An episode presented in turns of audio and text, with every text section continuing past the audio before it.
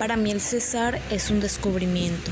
Hace 20 años nací y crecí en La Paz, el pueblo donde nace el origen de la almohábana.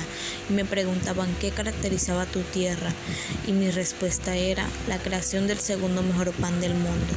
Pero ahora me doy cuenta que llevo 20 años perdiéndome de la verdadera historia de mi tierra.